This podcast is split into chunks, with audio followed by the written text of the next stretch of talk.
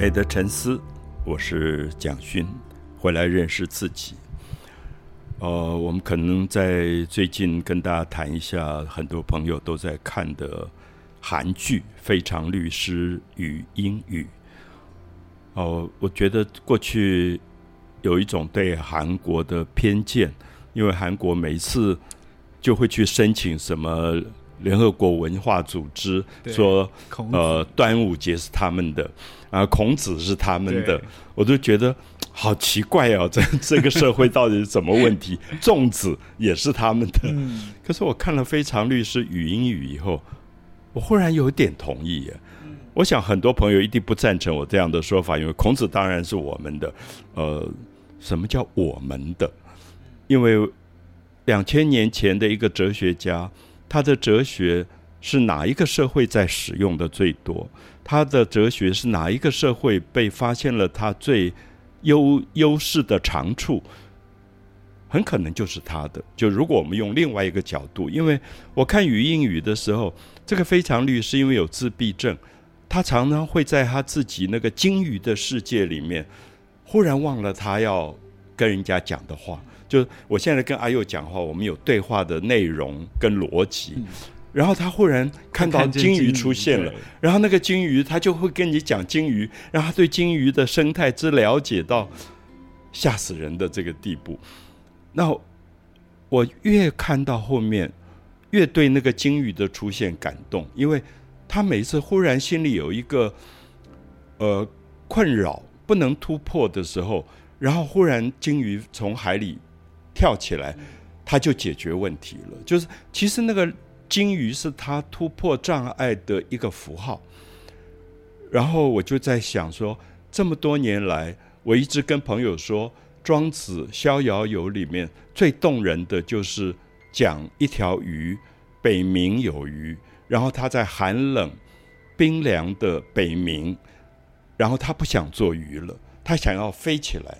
最后，他就努力努力的怒而飞。庄子用三个字，就是愤怒的怒。可是那个怒是拼他全部的力气就飞起来，就变成了大鹏鸟。我一直觉庄子的《逍遥游》要告诉我们说：人不被规范所捆绑，人不被你自己设定的社会制度所捆绑，你必须像这个鱼一样，这个大鱼一样逍遥起来。所以每一集金鱼都会出现，嗯，而金鱼每一次出现，这个非常律师就会突破一个障碍，对，然后一直到我看第一季的最后一集十六集，满天都是金鱼，我简直开心死了。忽然觉得，好像韩国真的应该去申请庄子是我们的，因为他们真的把庄子的逍遥游用在一个现代连续剧里，用的比我们好太多了。对，因为其实像这些就是哲学的流派或者思考，其实它本来就不应该是一个学科，就是它应该是要可以运用在生活当中的。它跟我们的现实生活息息相关。嗯，那大家可以上网，现在也不难找到我讲的庄子留给二十一世纪的礼物，里面就是说，如果我决定我不是鱼，我不想做鱼，我就可以飞起来变成天空的鸟。庄子给予。所有后来的人类，不是不只是中国，不只是中国人，不只是汉字的文化，最大的贡献就是说，你是自由的，你是逍遥的，你不要被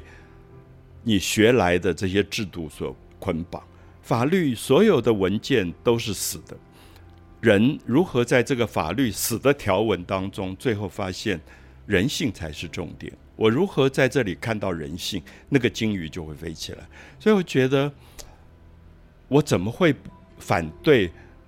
韩国去申请文化遗产？他们真的应该去申请，因为《非常律师》里面讲的鲸鱼就是庄子的逍遥游。那你会发现，我们把一个哲学讲到完全死掉，变成考试制度，变成考试用的东西，学科了。你你记得？阿佑应该已经看到那一集，他有一集就在讲韩国的小学生如何被虐待到那种程度，对，被课业压力的繁重，每天读书，每天读书，可是光是韩国吗？嗯，我想台湾今天你去看一下一些有名的贵族学校，妈妈爸爸要花几十万送这个孩子进一个所谓的贵族名校，这个小孩子每天的课业压力是不是比比那一级韩国的孩子还要重？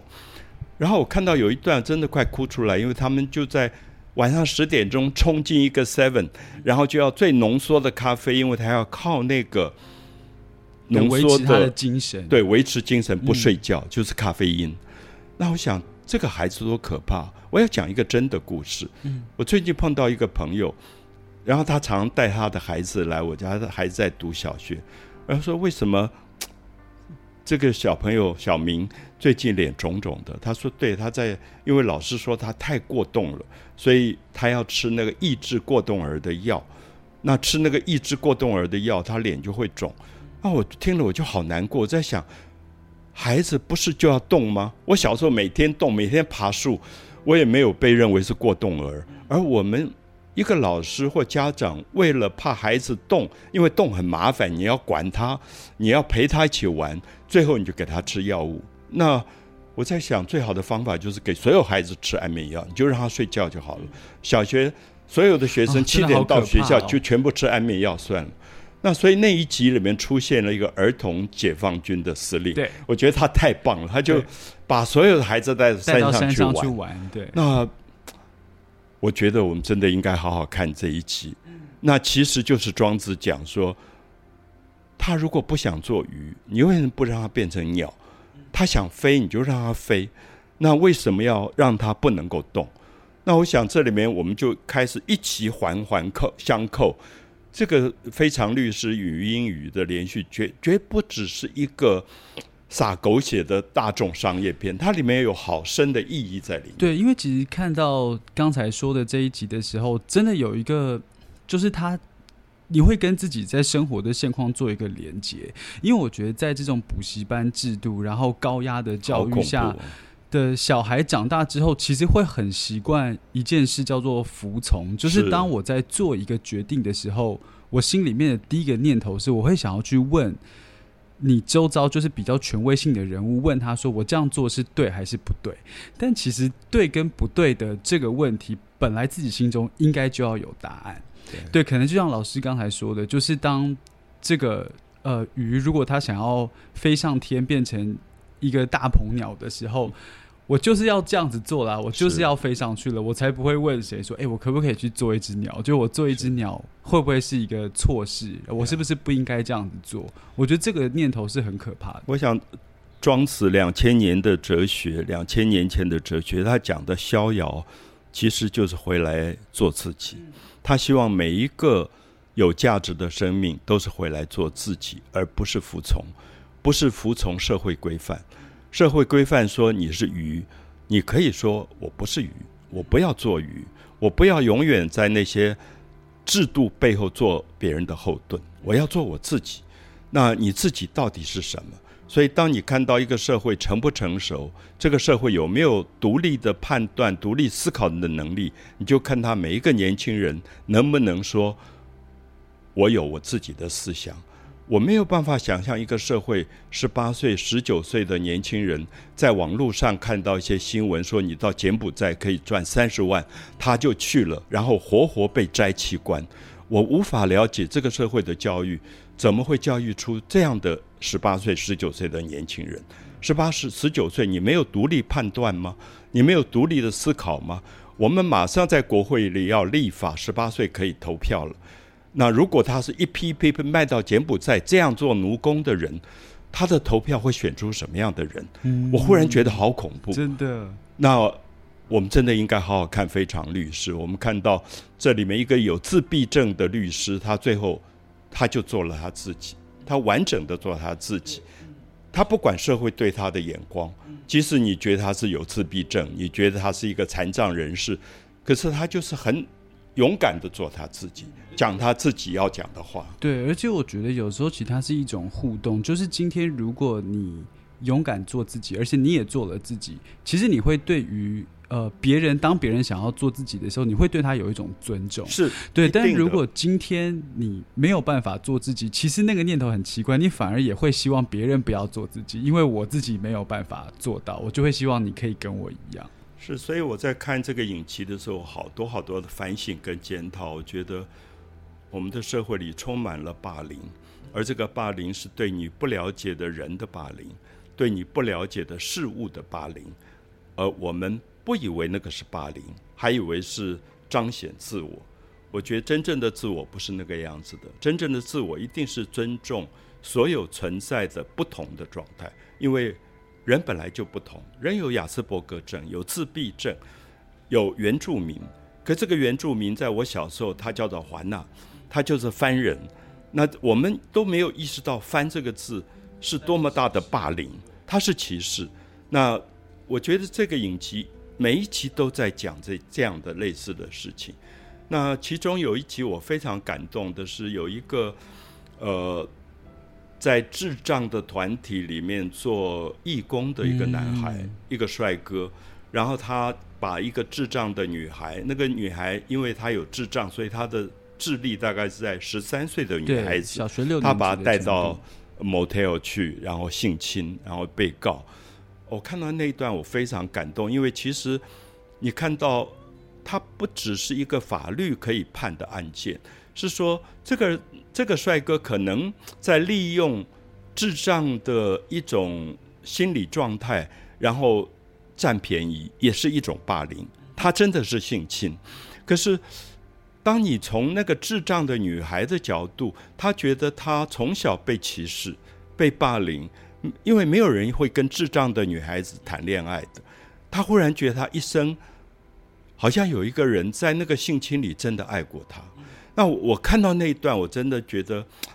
好大的痛，而那个痛是说，我如果是律师，我到底应该怎么判这个案子？因为你非常为难，就是说这个帅哥，我在法律上我真的要判他刑，因为他利用很多残障这种智障，他甚至去刷他们的卡。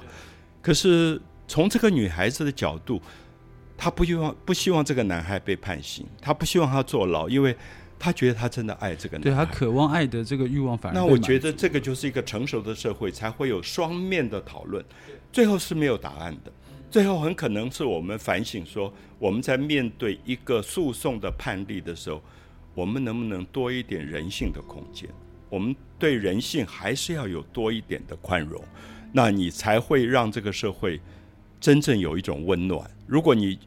每一集都是法律条文，即使你赢了啊，就像这个非常律师，他有一次赢了，可他觉得赢了以后好空虚，因为他是帮一个有钱的大财团打赢了那场官司，嗯，对，而他觉得那个大大财团是一个坏的财团，